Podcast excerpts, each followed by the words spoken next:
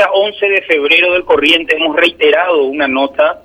a tanto a la fiscal general adjunta, la doctora Soledad Machuca, como a la directora de la Dirección de Política Criminal del Ministerio Público, la abogada Romina Toro, a los efectos de tener el mismo trato por la igualdad ante la ley, un principio constitucional que rige nuestro país, que ha tenido el hermano de Ronaldinho, el cual ha utilizado un documento público de contenido falso, nada más y nada menos un pasaporte, que pone en juego la, imagen internacional de nuestro país, y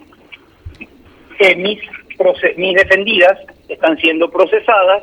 por el uso de facturas eh, que son unos documentos privados supuestamente de contenido falso y lo cual estamos dispuestos a, asumir los, los, hechos a los efectos de someternos a un procedimiento abreviado, asumir una condena que vaya hasta dos años de privación de libertad,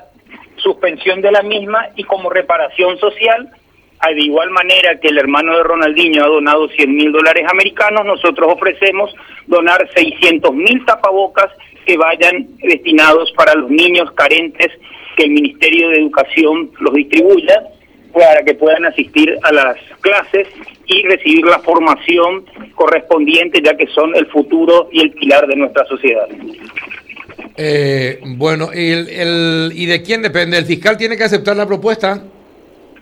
El, el, fiscal debería aceptar la propuesta como representante de la sociedad, puesto que en esta causa la, la supuesta víctima, que sería la empresa farmacéutica brasileña, no ha tomado ni un interés en la presente causa, por eso no ha asumido que ella criminal, y el único, eh, la única contraparte que tienen mis clientes en esta causa, o que tengo yo en esta causa, es el Ministerio Público, el cual representa a la sociedad, y eh,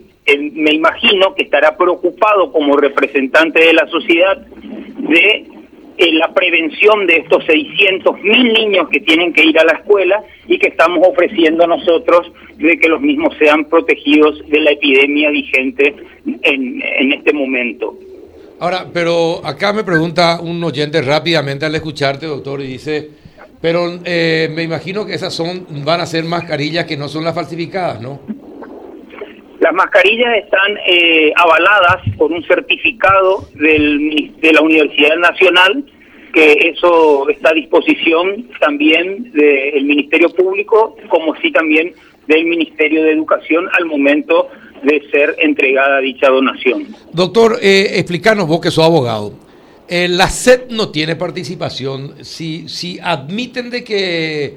de que han falsificado facturas, eh, o que tiene contenido falso en la factura, ¿la SED no podría también tomar la posibilidad de intervenir?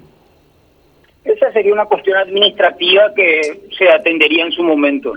Ya, no, tiene relevancia penal. Ah, no tiene relevancia penal, pero sí podría ser, podría intervenir como una cuestión administrativa.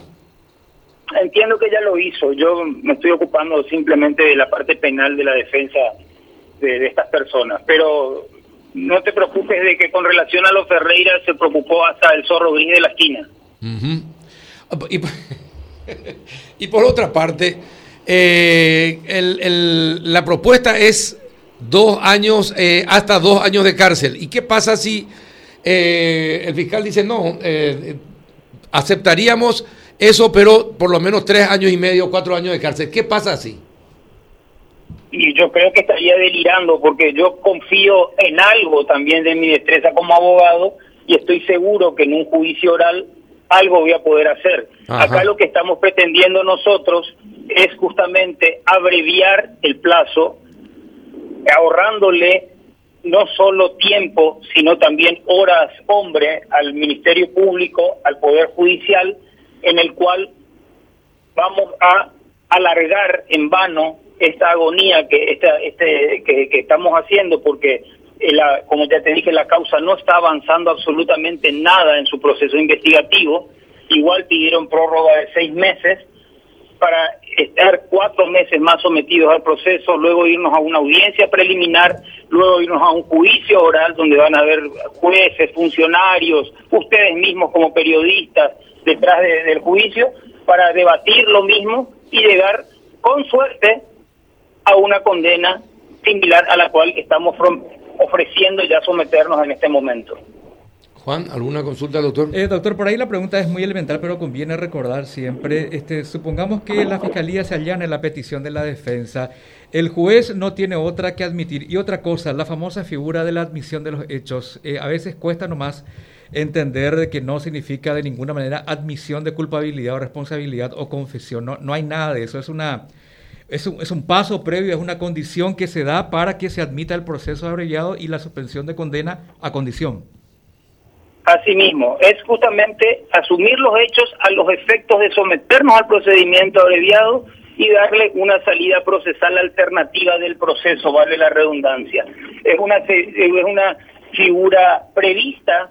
en el ordenamiento jurídico no solo nacional sino internacional que se viene aplicando inclusive a ciudadanos extranjeros sin arraigo que cometieron hechos punibles mucho más graves y no vemos por qué a estas